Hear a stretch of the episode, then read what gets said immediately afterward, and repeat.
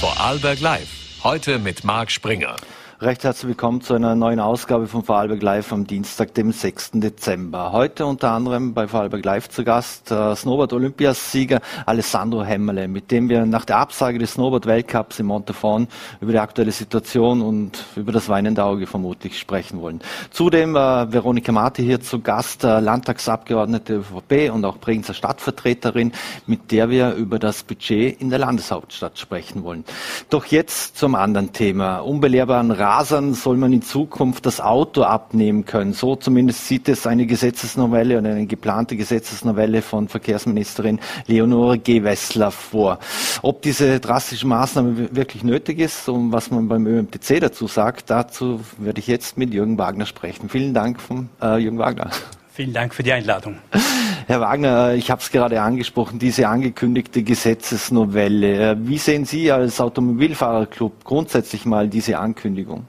Grundsätzlich ist eine Gesetzgebung, die Rasern äh, es schwerer macht, äh, äh, Leute zu gefährden, in Lebensgefahr zu bringen, durchaus ein probates Mittel. Das ist gut so. Wenn man, aber wenn man eine, eine, eine Gesetzgebung androht, nämlich eine StVO-Novelle, die nicht ganz fertig gedacht ist, dann ist das problematisch.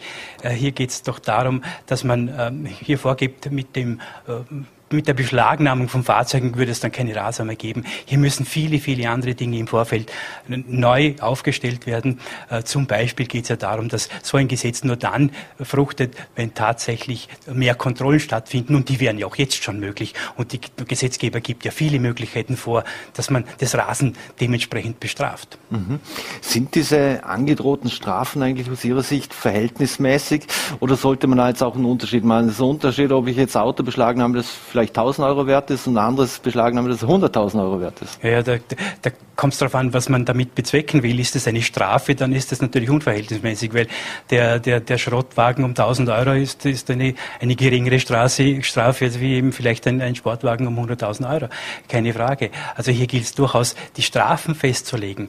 Aber es geht doch darum, dass man, dass man äh, das äh, überdenkt, dass man mit dem Eigentum Fremder unter Umständen umgeht. Das könnte auch verfassungswidrig sein, wenn man hier ein Fahrzeug beschlagnahmt, das jemand fährt, das den Eltern gehört, der Freundin gehört, äh, dann kann es ja nicht sein, dass in der, in der jetzigen Situation, dass hier das Eigentum abgezogen wird. Und dazu kommt noch, dass, dass von der Verwaltungsbehörde ausgesprochen wird, äh, diese Beschlagnahme. Und das wäre ja eine Gerichtsbarkeit. Und derzeit ist die Verwaltungsbehörde aus heutiger Sicht nicht befugt dazu. Mhm. Wir haben auch auf der Straße Straße heute mal nachgefragt, was die Menschen darüber denken, äh, über diese geplante Gesetzesnovelle.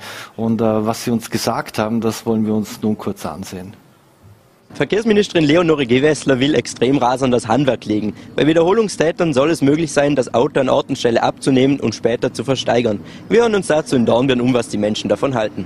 Okay, also ich finde das grundsätzlich ein bisschen übertrieben, weil je nachdem, in was für einem Alter man sich befindet. Aber hin und wieder passiert es einfach mal, dass man ein bisschen zu schnell unterwegs ist. Das ist mir selber auch schon passiert. Ich habe damals innerorts 95 km/h gehabt, das war noch in der Probezeit. Und ja, ich habe eine Nachschulung machen müssen, das war ganz okay. Ich habe eine Busse gezahlt, das ist sehr akzeptabel und mei, mit dem muss man rechnen, aber Auto abnehmen, das ist schon ein bisschen übertrieben. Haben Sie etwas groß gelernt in dem Fall aus Ihrer äh, Strafe oder wäre nicht mehr? ah ja, also natürlich äh, lernt man was draus, aber jung und dumm, das ist man hin und wieder. Und ja, wie soll ich sagen, es, natürlich lernt man draus, aber jetzt ein Auto abnehmen, wenn man jünger ist, ich war damals, was war ich, 17, 18 Jahre alt, ah, dann ist es schon ein bisschen eine übertriebene Maßnahme, gerade weil ein Auto oft mit äh, größeren finanziellen Aspekten zusammenhängt. Von dem her finde ich es nicht ganz gerechtfertigt. Ja. Und was sagen Sie dazu? Ja, da muss ich mich teilweise echt anschließen. Finde ich, hat er recht. Aber ich denke, wenn es eh nur einmal passiert und man nimmt es dann nicht gleich an geht's. Aber wenn es öfters passiert, finde ich es schon, ja, finde ich es eigentlich gerechtfertigt, weil innerorts sind doch oft Kinder unterwegs und alles. Und dann finde ich es schon, dass man sich daran heben sollte. Ich finde das nicht schlecht. Und? Okay, ist in Ordnung. Doch, es ist angemessen. Ich würde sagen, es passt. Und wenn wir noch eine kleine weiter Arbeit setzen würden, werden Sie immer noch äh, überzeugt davon?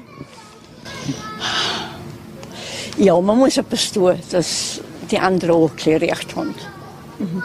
Ich finde es schon richtig, oder? Weil es sind eh alles die gewissen Rasen, die sind.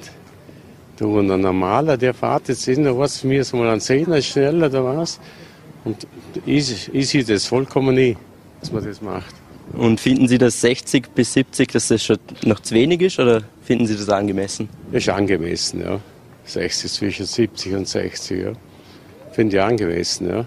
Ja, die Verkehrsministerin hat das so formuliert. Ich hoffe, sie hat selber nicht auch ein Auto, weil ich schätze mal, dass sie selber nicht fahren kann, wenn man so daher wie heißt der Herr Kogler hernimmt, der es geschafft hat, in der Parkgarage einen Parkschaden zu machen, oder der Herr Nehammer, der es geschafft hat, mit der das in der Polizist der Cobra daheim einen Autounfall zu machen, würde ich mir noch einmal überlegen, als Verkehrsministerin, was sie eigentlich zutage führt. Vor allem hat niemand das Recht, den Besitz für jemanden wegzunehmen. Ich finde das keine gute Idee. Ich finde es lieber besser, wenn man weiterhin die Leute straft damit oder irgendwas anderes macht, eine andere Regelung. Äh, zum Beispiel, wenn man es zu oft gemacht hat. Es ja. Wenn du Scheiße baust, ja, dann, muss irgendwann, dann muss irgendein Haker daher, da muss irgendetwas daher, zum sagen, hey, so und so ist es, aber man darf von einem nicht den Besitz nehmen. Wir sind nicht bei 1933, wir sind in Jahre 2022 und es sollte eine kleine offener sein. Man sollte über das Ganze reden können und nicht einfach herkommen wie die Stasi früher. Ha!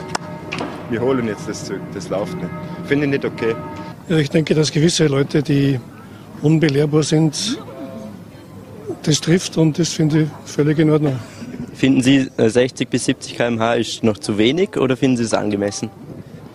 Nein, ich finde das schon angemessen. Also vor allem ist das Auto nachher weg und da denke ich, dass 60 bis 70 ein guter Geschwindigkeitsüberschuss ist, ja.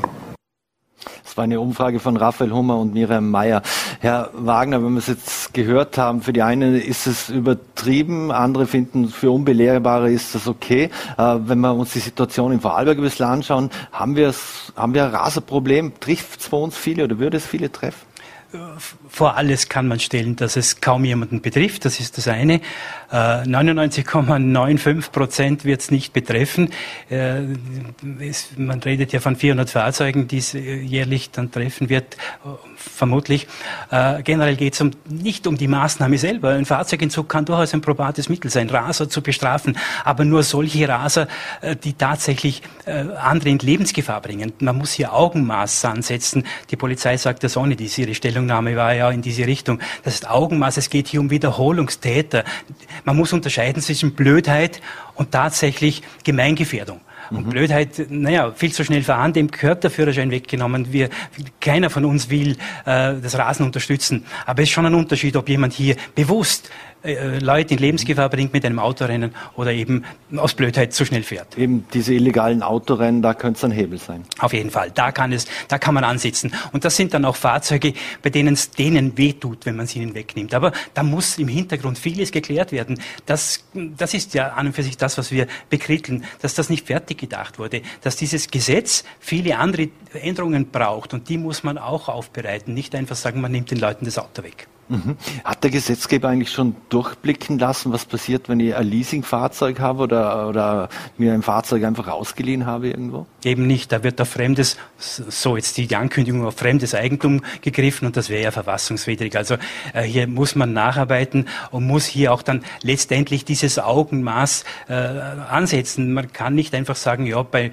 bei 90 so schnell ist, ist das Auto weg, egal was passiert. Ob mhm. das jemandem Fremden gehört oder, oder das Eigentum des Einzelnen ist. Mhm. Aber wie gesagt, es geht hier um, um die Festsetzung der Strafe, weil eben ein Auto um 1000 Euro macht einen Unterschied oder, als für ein Auto um 70.000 Euro. Wird man dann in Wien oder in Brüssel sogar klären müssen, was passiert, wenn es äh, Fahrer betrifft mit ausländischen Kennzeichen. Jetzt kennen wir es zum Beispiel aus anderen Staaten, wenn man die Strafe nicht bezahlen kann, dann kann es durchaus sein, dass das Auto zumindest mal eingezogen wird, bis man das zahlen kann, oder? Ja, ich glaube, hier braucht es keinen Kuschelkurs, dass man hier bei, bei, bei, bei, Deutschen, Schweizern oder Holländern anders agiert. Es gibt eine Gesetzeslage und die soll durchgezogen werden.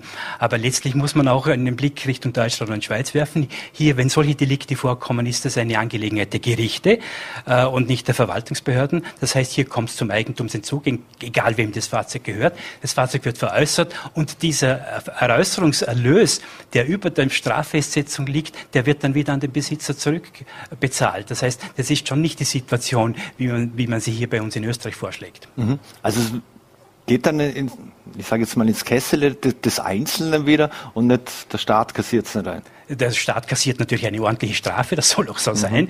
Die wird in der Schweiz speziell hoch sein. Aber letztlich, wenn der Erlös über dieser Straffestsetzung liegt, dann, dann fließt dieser Erlös wieder zurück zum Besitzer. Mhm. Wenn man, wenn wir gerade bei der Schweiz sind und über die Grenze blicken, also zumindest wenn ich dort fahre, kommt mir oftmals vor, vor allem mit ausländischem Kennzeichen, die, die halten sich alle an die Geschwindigkeitsbegrenzungen. Äh, scheint also ausreichende Geldstrafen ein probates Mittel zu sein, um, um hier die, die Rase etwas einzudämmen? Nicht nur die, die Höhe der Strafe, natürlich, die, die, die steht ganz oben, aber es ist auch die Chance, erwischt zu werden. Und da ist doch in, in, in der Schweiz, noch in Deutschland, immer wieder das Gefühl, hier ist man, wird man bald erwischt, hier ist die, die, die Kontrollen, sind die Kontrollen häufiger. Also das kann durchaus sein, aber das mag jetzt eine persönliche Einschätzung sein. Aber generell geht es um die, die Chance, erwischt zu werden und um die Strafe, um die drohende Strafe. Mhm. Und auch was die Strafe selbst betrifft, also sollte sich so eine zum Beispiel am Monatsverdienst orientieren? Es, es, geht um die Lebenssituation. Es soll jemanden treffen, auf jeden Fall. Also wahrscheinlich sprechen Sie den, den, den, den armen Schlucker an, aber auch den, der sich leisten kann. Und der, der sich leisten kann, sollte sich so eine Strafe auch nicht leisten können. Letztendlich geht es hier auch bei den Strafen um Augenmaß und nicht einfach, nicht einfach darum, ein Fahrzeug zu konfiszieren. Mhm.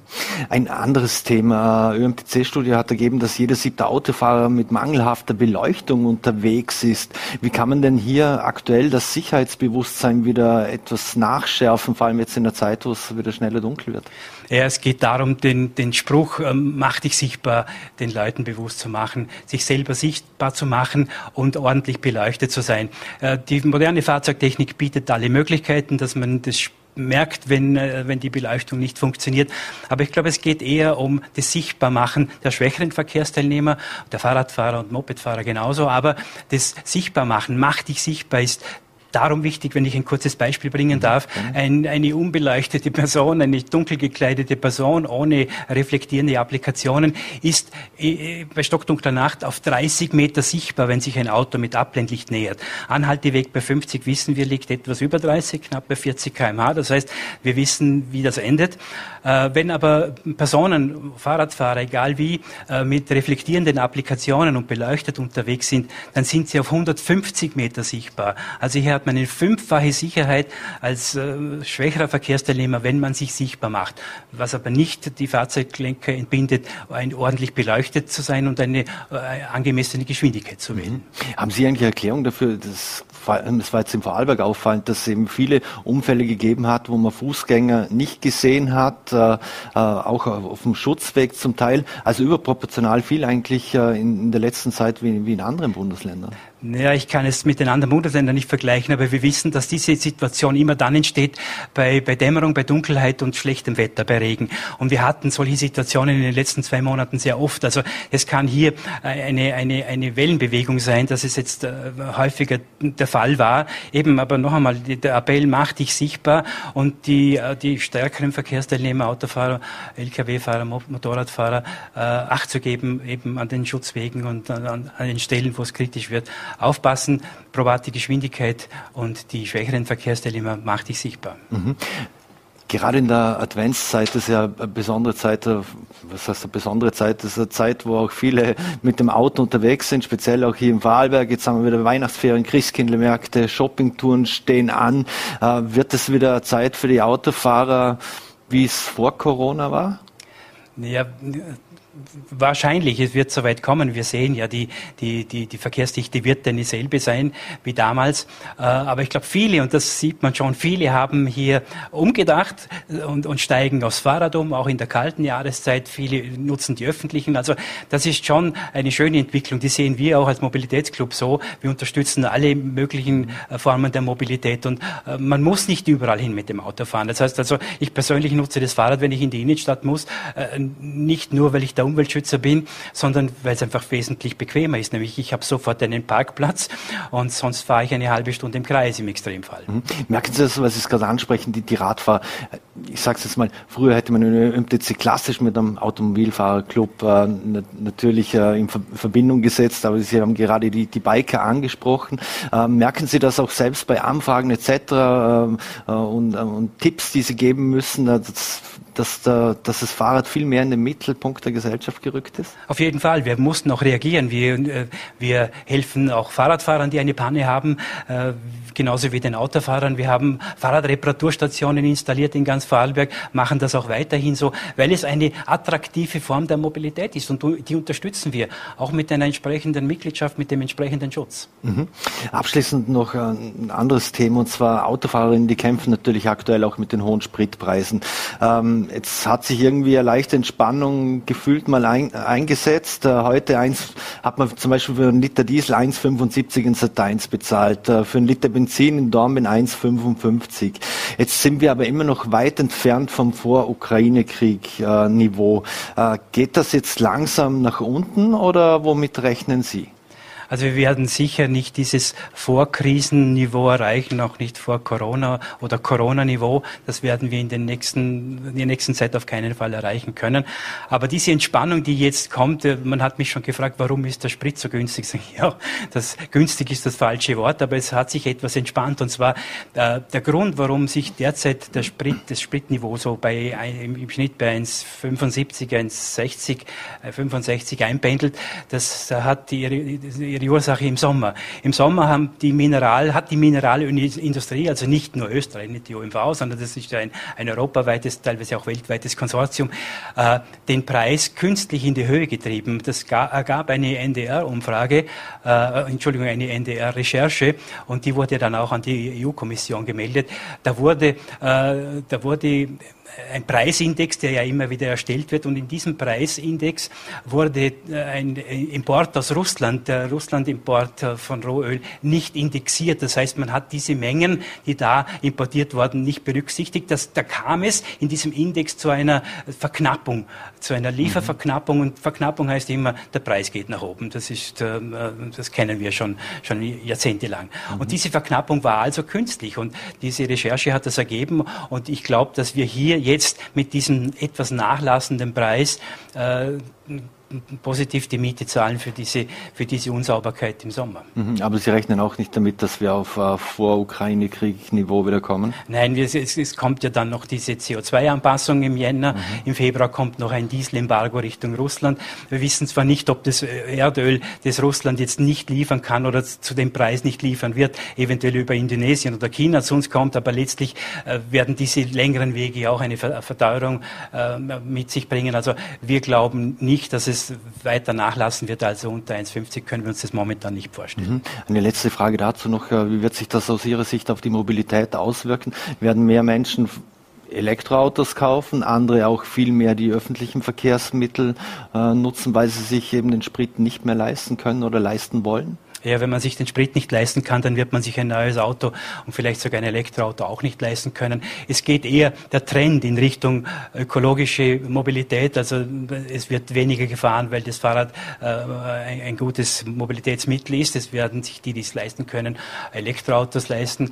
Aber letztendlich ist da eher ein, ein, eine Trendumkehr nicht wegen des hohen Preises, sondern eher generell eine Einstellung in der Gesellschaft, die das bewirkt. Mhm. Und das wird bedeuten für Vorarlberg, dass der Tanktourismus in Zukunft von Vorarlberg in, in, die Schweiz oder nach Deutschland geht und nicht mehr umgekehrt. Ja, wir hängen da alle am selben Tropf. Ich nehme nicht an, dass die Schweiz hier eine Oase sein wird und Deutschland schon gar nicht. Und der, der Spritpreis äh, in, in, den Boden fällt, das glauben wir nicht. Also diesen Tanktourismus, den werden wir haben. Für den einen Segen, für die anderen Fluch. Äh, letztendlich, ja, diese Situation wird so bleiben. Jürgen Wagner vom MTC Vorarlberg, vielen Dank für die Zeit äh, für Vorarlberg Live und wünsche einen schönen Abend. Vielen Dank für die Einladung. Dankeschön. So, meine Damen und Herren, und wir machen hier im Studio einen fliegenden Wechsel. Das Budget und das liebe Geld ist in Bregenz in der Landeshauptstadt natürlich immer Thema. Jetzt hat die Stadtvertretung dem Budgetbeschluss äh, zugestimmt und eine dieser Stadtvertreterinnen, die darf ich jetzt hier im Studio begrüßen, und zwar Veronika Marte von der Bregenzer ÖVP. Vielen Dank für den Besuch. Vielen Dank für die Einladung und einen schönen Nachmittag. Frau Marte, Bregenz und das liebe Geld. Äh, jetzt äh, wurde in der Stadtvertretung im Budgetbeschluss zugestimmt stimmt, also auch Ihre Fraktion. Äh, trotzdem haben Sie heftige Kritik geäußert. Äh, woran machten Sie die, die fest? Also erstens einmal ist es so, dass unserem Budgetantrag zugestimmt wurde. Der Bürgermeister hat ein Budget vorgelegt und wir haben gemeinsam mit den Grünen einen Erweiterungsantrag gestellt, einen Budgetentwurf, ein Budgetpaket gestellt, das unter anderem beinhaltet Mittagessen für Kinder um drei Euro in den Kindergärten, in den Kleinkinderbetreuungseinrichtungen und in den Schulen das unter anderem beinhaltet den Ausbau beziehungsweise eine Erstellung von einem Masterplan Wärmenetz, also die Energieversorgung äh, für die Bregenzerinnen und Bregenzer. Das unter anderem beinhaltet Kinderschutzkonzepte an unseren Einrichtungen, an unseren Kinderbetreuungseinrichtungen äh, zu erarbeiten, zu erstellen. Und wir haben gewisse Dinge aus dem Budget aus dem vorgelegten Budget des Bürgermeisters gestrich, gestrichen. Da gehören unter anderem äh, Bereiche von Bregenz Mitte dazu, da gehören äh, unter anderem ähm, Repräsentationsausgaben dazu, weil wir gesagt haben, es muss über alle, über alle Budgetposten noch einmal drüber gegangen werden, es muss alles angeschaut werden und es darf keine Tabus geben. Und wir schaffen es jetzt, 1,5 Millionen Euro einzusparen und trotzdem äh, Dinge für die Bregenzerinnen und Bregenzer umzusetzen, für unsere Familien, sprich mit Mittagessen um drei drei Euro, sprich mit Kinderschutzkonzepten und auch mit einem Masterplan zum Wärmenetz. Mhm. Also scheint ja das äh, viel zitierte Spiel der freien Kräfte in Bregenz zu funktionieren. Aus Ihrer Sicht zumindest sind ja auch die, äh, die mandatsstärkste Fraktion in der Stadt vertreten. Also es ist so, wir haben einen Bürgermeister, der eine Minderheitenpartei hat. Also er hat keine Mehrheit, unser Bürgermeister. Das ist eine, ein Novum, das gab es vorher noch nicht. Und man muss sich eigentlich einen Partner suchen.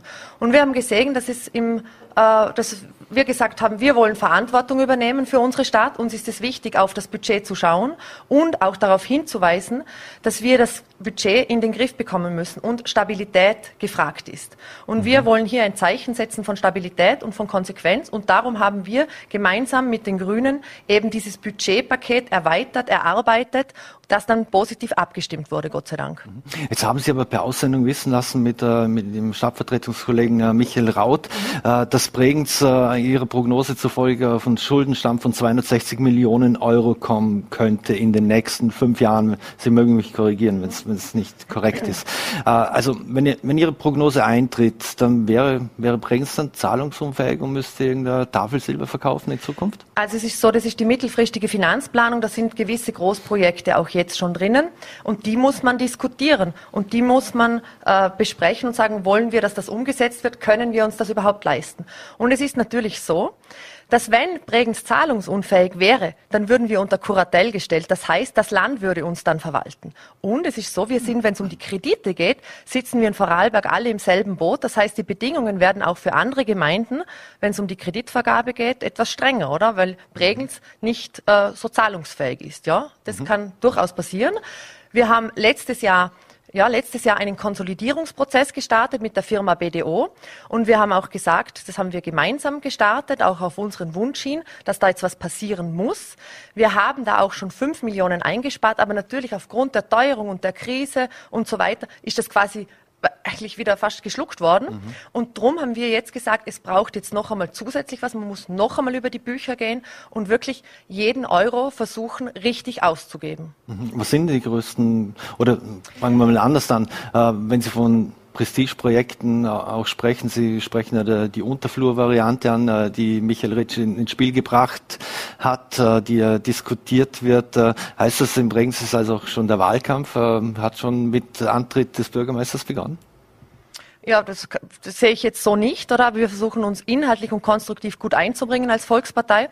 Und es ist so, für uns war von Anfang an klar, wir geben dem Bürgermeister für Bregenz Mitte ein halbes Jahr Zeit, um gewisse Dinge, Rahmenbedingungen hier auch abzuklären und auch äh, auf den Tisch zu legen.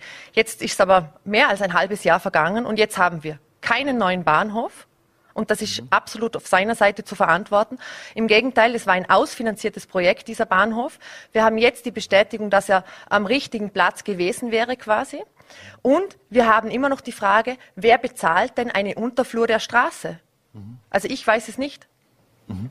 Und das momentan ist es so, es läuft, es läuft ja dieser Masterplan oder wir haben zugestimmt, einen Masterplan vom HTL-Kreisverkehr, also vom Postgebäude bis auch zu den Seeanlagen, weil wir gesagt haben, gut, das ganze Gebiet soll man sich anschauen, aber es muss dann als erstes mit dem Baufeld Bahnhof begonnen werden, damit auch die umliegenden quasi Bauherren, die Grundstücksbesitzer, sei es jetzt die Seestadt oder Prises, beginnen können, ihre Projekte umzusetzen. Und mhm. wenn es um die Unterflurstraße geht, wird es so sein, dass am 19. 20. Dezember Die Projekte präsentiert werden. Die Vorpräsentation, die bereits stattgefunden hat, ich glaube im Oktober, ich weiß nicht, also ich war auf der Veranstaltung, ich weiß nicht mehr genau, wann es war, da hat niemand die Straße unterirdisch gesehen von den Architektenteams. Mhm. Was, vielleicht können Sie uns verraten, was haben die Architekten, was haben Sie gesehen? Keine Unterflurstraße? Die haben auch Sachen gesehen, die wir bereits versuchen zu machen, also Verkehr aus der Straße zu nehmen, mit Modellen wie 30er-Zonen oder mit Begrünung oder mit Shared Space-Bereichen oder da gibt es ja auch tolle Beispiele in anderen Städten und das wäre ja auch damals der Plan gewesen, wenn man den Bahnhof gebaut hätte, zu versuchen, da vor dem Bahnhofsplatz das Ganze etwas zu beruhigen, weil natürlich ist es attraktiver für den ÖPNV und was muss auch ein Ziel sein, den ÖPNV attraktiv zu gestalten, wenn man da gut zum, zum Verkehrsknotenpunkt auch kommt und wenn eine Verkehrsberuhigung auch stattfindet. Also Verkehrsberuhigung heißt auch unattraktiv machen für die Autofahrer, dass die eigentlich gar nicht mehr reinfahren wollen oder, oder durchfahren zum Teil erschwert wahrscheinlich, oder? Aber es muss da ein, Wechsel, ein Wechselspiel einfach auch stattfinden, oder? Wir haben es mhm. geschafft mit Begegnungszonen auch, wo es gleichrangige Partnerschaften sozusagen gibt und das sind ja auch Modelle, die man umsetzen kann. Mhm. Lassen uns noch mal kurz zu den Finanzen zurückkommen. Was sind denn so die, die größten Kostentreiber für die Landeshauptstadt auch im nächsten Jahr? Ist es der Neubau des Hallenbads? Ist es, ist es das Festspielhaus? Also es ist eine Mischung. Es ist der Neubau des Hallenbades natürlich, der jetzt extrem in die Höhe geschnellt ist aufgrund der Teuerung und aufgrund auch äh, Energie- und Krisenthemen, die wir momentan einfach haben. Und es ist auch das Thema mit dem Festspielhaus. Aber das sind alles Dinge, die quasi schon vorab äh, aufgegleist wurden, oder? Das sind jetzt Projekte, die in die Umsetzung kommen, aber die sind natürlich von einer gewissen Vorlaufzeit. Also es sind ja nicht Projekte, die gerade erst jetzt quasi äh, auf Schiene gebracht wurden. Und das sind sehr teure Projekte, mhm. ja. Sandra Schoch hat hier in der Sendung gemeint, äh, dass man durchaus vielleicht darüber nachdenken hätte müssen, wenn man diese große Investition angeht. Aber wenn ich jetzt zum Beispiel ans Hallenbad denke, hätte man da überhaupt warten können? Äh, der technische Zustand zum Teil dieser Anlagen ist ja alles andere als äh, zeitgemäß. Also es ist wirklich so, leider Gottes, dass der technische Zustand, man sieht es zwar oft nicht im Hallenbad und auch im Strandbad sieht man es eigentlich nicht, dass es natürlich schon relativ veraltet ist, das Ganze, dass man oft, also wir wissen es von, von dem ähm, äh, von dem Team vom, vom Hallenbad, die gesagt haben, wir wissen oft nicht, wenn wir irgendwo, wenn eine Fliese runterfällt, was kommt als nächstes hervor, was passiert und so mhm. weiter. Also es war ganz klar Handlungsbedarf. Man hat auch vor einigen Jahren dann überlegt, was ist sinnvoll? Ist eine Re Renovierung sinnvoll? Ist eine Adaptierung sinnvoll? Oder ist es am sinnvollsten einen Neubau? Man mhm. hat sich dann darauf geeinigt, weil es von den Kosten etwa gleich war, da waren wir noch bei 35 bis 40 Millionen Euro, dass ein mhm. Neubau das Sinnvollste wäre. Auch, damit man den Betrieb, den durchgängigen Betrieb gewährleisten kann, oder? Weil jetzt ist es so, dass quasi schon mit dem Neubau begonnen wird und das Alte ja noch stehen bleibt. Und sobald der Neubau dann fertig wird, quasi wird das Alte dann abgerissen. Das heißt, es kommt zu keinen Schließzeiten, was natürlich optimal ist, das Ganze. Mhm. Und wir haben das intern auch oft diskutiert, Hallenbad ja oder nein wir waren immer und sind es nach wie vor überzeugt von diesem Projekt und von dem Neubau Hallenbad, weil es ja auch ein wichtiger Bereich ist. Mhm. Wir können die Schulen und die Kindergärten, wenn es ums Schwimmen lernen geht oder wenn es um Bewegung geht, hier unterstützen, weil mhm. einfach mehr Becken dazukommen.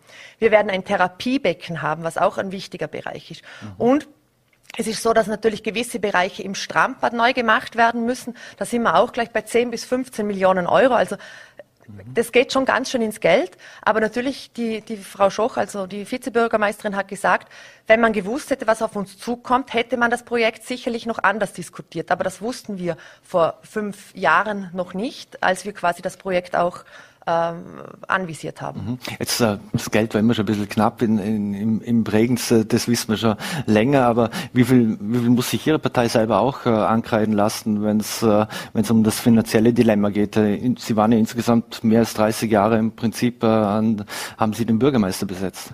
Ja, das stimmt. Wir haben auch in schweren Zeiten 2018, als die Finanzkrise war, geschafft zu konsolidieren und auch auf den Haushalt zu schauen. Wichtig ist jetzt, dass der Bürgermeister auch in Gespräche geht mit dem Land und auch mit den anderen Gemeinden, wenn es jetzt gerade um den Hallenbadbau geht und zu schauen, wer finanziert hier noch wie mit. Das ist die Aufgabe des Bürgermeisters jetzt. Und ansonsten ist es so, ich kann mich erinnern, als die Corona-Krise gerade begonnen hat, wir haben ja im Bezirk Maria Hilf, also bei der Volksschule, bei der ehemaligen Volksschule Maria Hilf. Mhm. Das ist jetzt das Familien- und Bildungshaus. Das haben, durften wir noch oder durfte ich noch unter meiner, äh, also als Stadträtin, damals war ich noch für diesen Bereich zuständig. Das haben wir, das war ein Projekt, das wir gemeinsam, der Kollege Raut und auch gemeinsam mit der Kultur und so weiter, ähm, hier erarbeitet haben. Da wäre ja zum Beispiel auch geplant gewesen, eine Bücherei zentral äh, zu, zu gestalten, zu bauen. Das heißt, vor Kloster und Bregenz Stadt wären zusammengekommen im Familien- und Bildungshaus. Dann kam leider die Corona-Pandemie auf uns zu und wir hatten mit extremen Engpässen auch zu rechnen und dann hieß es ganz klar, das ist jetzt schön, dass wir das Projekt quasi auf dem Tisch hätten, aber die Bücherei geht sich jetzt leider nicht mehr aus. Wir haben Gott sei Dank dann das Familien- und Bildungshaus weiterentwickelt und umgebaut, aber die Bücherei mit fünf bis acht Millionen Euro wurde da aus dem Projekt sozusagen gestrichen, weil wir gesagt haben, wir haben zwei Büchereien, und es wäre zwar schön, wenn man das machen könnte, aber es ist sich eben finanziell nicht ausgegangen, oder? Mhm. Und das ist der Unterschied. Man kann natürlich zu allem immer Ja sagen, aber am Ende des Tages muss man es eben auch bezahlen. Mhm. Also wirtschaftet oder hat wirtschaftet der aktuelle Bürgermeister schlechter als die Bürgermeister davor? Das würde ich so sagen, weil auch den Rathausumbau, den haben wir immer wieder verschoben, weil wir gesagt haben, das ist jetzt momentan einfach nicht drinnen.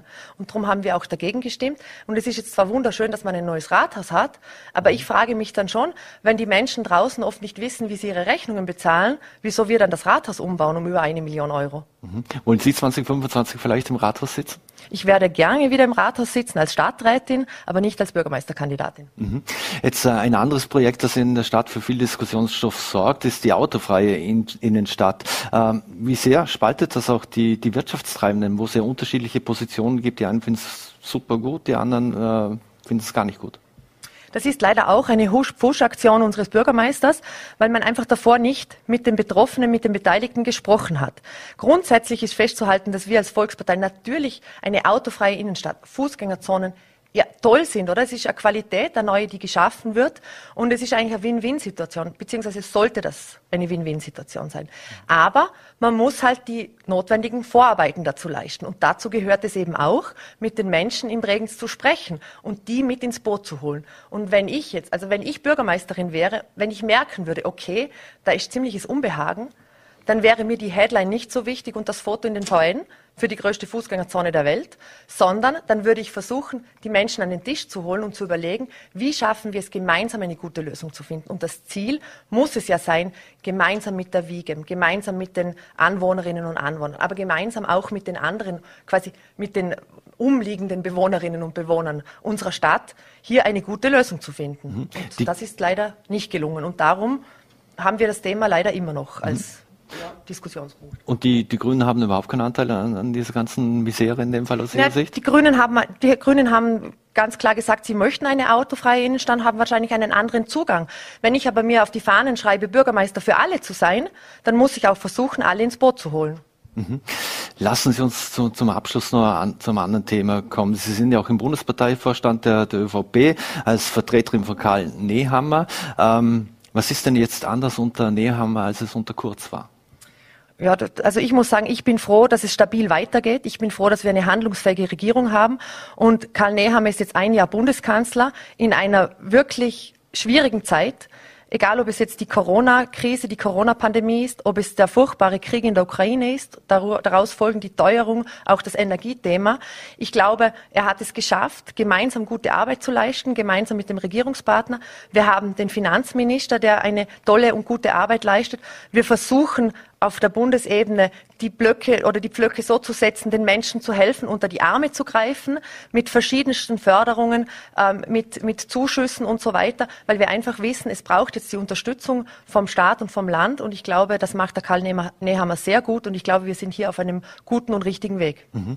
Er ist jetzt seit einem Jahr im, im Amt. Sie haben es angesprochen, es gab zahlreiche Entlastungspakete im Gesamtvolumen von 50 Milliarden Euro. Kalte Progression wird abgeschafft, eine Milliarde für die Pflegereform Sozialleistung valorisiert. Äh, und trotzdem schafft es die ÖVP, also zumindest laut Kurier OGM Sonntagsfrage, nur auf Platz drei. Und äh, auch im Vertrauensindex, was den Kanzler selbst betrifft, äh, liegt er klar hinter Kocher, Brunner und Co. Ähm, kommt der da für die Verfehlung von Sebastian Kurz zum Handkurs? Ich nehme an, das ist ein Wechselbad, oder? Es ist die Stimmung grundsätzlich zum Teil schwierig. Es sind gewisse Vorkommnisse bei uns auch in der Partei, die wir aufarbeiten, die da sind und die uns auch beschäftigen. Und es sind die Medien auch, leider Gottes, äh, nicht gerade positiv schneiden die hier ab. Und ich glaube, es liegt an uns allen, zu versuchen, das Vertrauen wieder zu gewinnen. Und das Vertrauen kann man gewinnen mit guter, ordentlicher Arbeit, mit inhaltlicher Arbeit für die Menschen. Und ich glaube, wenn wir das umsetzen können, dann sind wir ein Stück weit äh, quasi ja, wird uns wieder mehr vertraut und wir können einfach auch darauf setzen, dass die Demokratie quasi einen guten Lauf nimmt. Mhm. Abschließend, wir haben diese, diese ganzen Chatprotokolle, wir haben äh, Untersuchungsausschüsse. Sind Sie im Rückblick eigentlich noch mehr froh, dass Sie als Familienministerin 2017 abgesagt haben? Das war überhaupt nie ein Thema aufgrund dieser Zusammenhänge. Das hat andere Gründe gehabt. Ich mache meine Arbeit hier in Bregenz sehr gern. Ich bin auch gern Landtagsabgeordnete für die Volkspartei und ich habe einen Sohn mit acht Jahren und mein Lebensmittelpunkt ist und bleibt Vorarlberg. Mhm. Eine allerletzte Frage dann noch dazu, weil Sie gesagt haben, Sie werden nicht Bürgermeisterkandidatin. Äh, deutet das dann darauf hin, äh, dass Magnus Brunner nicht nur die Kanzlerreserve ist, sondern für die Bregenzer Volkspartei die Bürgermeisterreserve? Ja, der Magnus Brunner hat gleich zu Anfang klar gesagt, dass er nicht als Bürgermeisterkandidat zur Verfügung steht. Wir haben Gott sei Dank in der Volkspartei in Bregenz und auch in Vorarlberg gutes Personal und wir sind hier dran, das gut aufzugleisen und das ordentlich zu machen. Und wenn die Zeit gekommen ist, dann werden wir unseren Kandidaten, unsere Kandidatin präsentieren und für die Bregenzer Bürgermeisterwahl auch quasi dann startklar sein. Veronika Marte, vielen Dank für den Besuch hier bei Vorarlberg Live im Studio und einen schönen Abend. Vielen Dank für die Einladung, auch einen schönen Abend. Dankeschön. So, meine Damen und Herren, und wir machen hier im Studio noch einmal einen Wechsel, und zwar einen fliegenden Wechsel. Ich freue mich sehr, dass uns jetzt der, der Snowboard-Olympiasieger Alessandro Hemmele hier im Studio ist, und ich sage Hallo und Hallo, Alessandro. Hallo, guten Abend. Alessandro, ähm, Jetzt wurde leider verkündet, das Aus für den Heimweltcup. Äh, wie schwer fällt dir den Verlust des Heimrennens im, im Montafon? Ähm, für mich persönlich natürlich immer ein Highlight von jeder Saison. Es äh, ist sehr, sehr schade, dass er nicht stattfindet. Äh, kann es natürlich auch verstehen, die Situation ist nicht die beste. Äh, sie werden eine Top-Bühne schaffen und es kann man leider nur mit viel Schnee und dass wir einen super Wettkampf bieten können, braucht es einfach viel.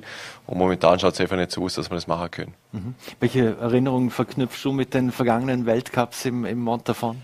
Ja, ich habe schon sehr, sehr positive Erinnerungen. Ich muss auch sagen, nach wie vor mein schönster Sieg 2015 habe ich im Montafon feiern können. Äh, ich erinnere mich sehr gerne darauf zurück, um irgendwie eine Motivation zu finden, schöne Erinnerungen hochzuleben. Mhm. Jetzt äh, beim Auftaktrennen für die für die äh, Weltcup-Saison war das Ergebnis ja eher Mauer, also im gesamten Team. Äh, wie schätzt du jetzt das erste Resultat? Ja, es war ein schwieriges Rennen für die ganze Mannschaft. Äh, wir haben es sehr unter Wert verkauft. Äh, wir sagen, wir sind gleich in die Analyse gegangen, wo das Problem liegt. Grundsätzlich war ich mit der Leistung so oder zufrieden, aber an dem Tag war einfach für die ganze Mannschaft nicht möglich und das hat verschiedene Gründe gehabt. Mhm die da, was, was war um, In der ersten Runde haben wir speziell Probleme mit dem Material gehabt. Es war auch ganz extrem schwieriges Wetter, also richtig starke Windböen, die hat aber jeder gehabt und ich habe einfach gemerkt, äh, aber eine gewisse Länge von der Strecke hat es nicht mehr so funktioniert mit dem Brett, was wir gehabt haben und dementsprechend bist du dann irgendwo chancenlos oder am Athlet sich noch irgendwo den Hände gebunden ja, ja, es sind da kleine Fehler passiert. Es ist wirklich so knapp bei uns, äh, jeder Weltspitze, dass man mitfahrt, muss einfach alles stimmen. Äh, Fehler können mhm. passieren und ich glaube, dass wir in Zukunft besser gerüstet sind. Mhm. Wie schwierig oder wie herausfordernd ist es für die und auch für das gesamte Team, wenn es um Materialtesten geht etc. Also im Vorarlberg haben wir so, also Gletscher haben wir sowieso keine. Also muss so im Sommer, wenn man irgendwo was probieren will, äh, weit in die Anden oder ich weiß nicht wo eine, äh, so weißt du viel besser oder auf Neuseeland. Aber welche Rolle spielt das? Material muss man sagen, in den letzten Jahren spielt immer eine größere Rolle. Es ist eigentlich unglaublich, was das ausmacht. Äh, man hat eigentlich null Chance als Athlet, wenn da irgendwas nicht stimmt, dann ist es sofort vorbei. Es regt da ihn unheimlich auf, weil man denkt, denkt es, ist, es ist nur unfair, weil du fahrst und tust und machst, was du kannst, aber wenn da unter, unter der Füße irgendwas nicht stimmt, dann hast du einfach keine Chance. Und äh, bei uns, wir stecken viel Arbeit in, in die Entwicklung vom Material. Das läuft so neben der Saison immer wieder ein Projekt mit für die kommende Saison.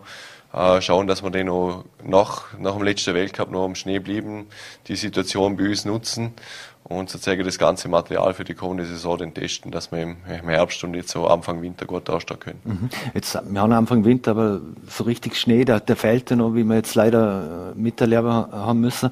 Äh, geht das alles grundsätzlich ein bisschen zu früh los? Diese, diese, diese ganze Saison wird da im Kalender viel zu viel äh, schon nach vor verschoben, oh, wie, wie man sie über der Skifahrer auch gleich diskutiert? Ja, grundsätzlich, ich würde mir natürlich wünschen, dass man vielleicht ein bisschen später startet und später hinter uns noch länger fährt. Äh, Wäre für uns viel einfacher, dann hätten wir wahrscheinlich auch ein bisschen mehr Rennen. Wenn man im Januar starten wird, mhm. schaut natürlich die Schneesituation anders aus. Aber marketingtechnisch macht es natürlich nicht so viel Sinn. Muss man, muss man die wirtschaftliche Seite auch verstehen. Äh, bei uns, mhm. jeder verbindet Weihnachten doch irgendwo mit Schnee als Vorarlberger. Äh, das ist einfach so in unseren Köpfen. Und ich glaube, solange es noch so irgendwie funktioniert, dass man Wettkämpfe im, im November, Skifahrer so gerne stellenweise im Oktober schon fahren können, wird man so oder so machen. Mhm. Wie viele Rennen sind das für euch heuer im, im Jahr? Mit Munterfu wären es zehn Einzelwettkämpfe gewesen. Mhm. Dann sind wir jetzt bei neun. Was sind denn die Ziele für heuer? Wir haben eine WM äh, in Georgien geplant. Äh, dort natürlich irgendwo am Podium zum Stehen ist, ist, ist ein großes Ziel. Für mich persönlich ist jetzt natürlich jetzt der größte Ziel der Heimweltcup, dass man da vorne dabei ist, äh, weggefallen. Ähm, nichtsdestotrotz, äh, Gesamtweltcup äh, will man auch immer wieder dabei stehen. Jetzt heißt es einfach, nächste Rennen wieder voll attackiert, um da Punkte sammeln, dass man am Schluss bei der Musik dabei ist. Mhm. Wie steht es denn im familiären, internen, ewigen Duell zwischen dir und deinem Bruder Luca? Ja, der, der Bruder, der Luca, ist jetzt ganz leicht hinter. Er hat leider Qualifikation um, um ein Hundertstel verpasst. Das war wirklich denkbar knapp, aber ich denke, dass er auf das nächste Rennen noch ein Stückchen heißer sein wird, dass er, dass er das Leben da schwerer machen. Mhm. Wie, wie beurteilst oder ordnest du allgemein die Entwicklung bei euch im Sport, die äh, vielleicht auch angesichts der, der ganzen Streckenbauweisen, äh, wie sich das entwickelt hat in der letzten Jahren, man hat es ja oft sehr kritisiert, dass es schon zu spektakulär wird und aufgrund der Verletzungen etc. Ja, ist ein ganz heikles Thema. 2018, die Spiele waren extrem wild. Äh, von da hat man eigentlich äh, ein brutaler Umschwung gemerkt vom, vom Kursbau. Mir gefällt es persönlich nicht so. Ja, ich finde, wir sind eine Action-Sportart. Es soll jetzt nicht jeder Zau rausgerufen werden, dass es ja nicht mehr gefährlich sein kann. Natürlich sind Verletzungen und so weiter zurückgegangen, aber bei uns geht es noch mehr ums Links und Rechts mittlerweile, als wie das Auf und Ab mit den Sprüngen. Äh, ist schon irgendwo meine Stärke, habe ich natürlich die persönliche Präferenz auch. Äh, ich finde aber trotzdem, wenn ich lieber links-rechts gefahren wäre, dann wäre ich im Parallel-Weltcup lieber. Oder mhm. hätte dort meinen Fuß fassen, wieder nicht im Snowboardcross. Also, es ist schwierig zum, auch für Fies zum sagen, die, natürlich muss man irgendwo die, die schwächste Frau fährt der gleiche Kurs wie der stärkste Mann. Das sind immense Geschwindigkeitsunterschiede, ob jetzt so voller Schneefall ist oder schönes Wetter. Also ein Streckenbau ist eine ganz, ganz schwere Sache und ich glaube, da wird man immer uneinig sein, was jetzt das Richtige ist. Mhm. Wie, abschließend vielleicht noch, wie bist du grundsätzlich zufrieden mit der Situation der Border im, im ÖSV angesichts der ganzen Erfolge, die, die du gefeiert hast, äh, mit Goldmedaillen und Silbermedaille und äh, Weltcupsieg? Ähm, haben die das Standing, äh, fühlen euch ordentlich unterstützt, äh, haben der Backing im ÖSV? Ähm, ich muss sagen, die letzten Jahre oder eigentlich von Anfang an habe ich mich im ÖSV immer wohlgefühlt. Ähm, wir haben eine super Unterstützung, wir haben wirklich eine super Mannschaft. Also wir haben drei Service-Leute stellen, wie es bei Weltcup 4, dass wir ja gut dastehen. Äh, ein super Coaches-Team, äh, das wir auch dieses Jahr wieder halten können, was ja nicht immer üblich ist. Äh, nach so Olympischen Spielen ist gerne mal ein Wechsel vorhanden. Und wir fühlen uns eigentlich, ich kann nur von mir sprechen, wirklich gut mhm. aufgenommen und auch wohl, auch mit der neuen Führung, die da ist. Mhm. So, jetzt hast du ja Zeit zum Trainieren. Äh, wie läuft das jetzt ab, wenn du jetzt im Fallberg bist? Äh, wo hebst du die fit und äh, vor allem wie?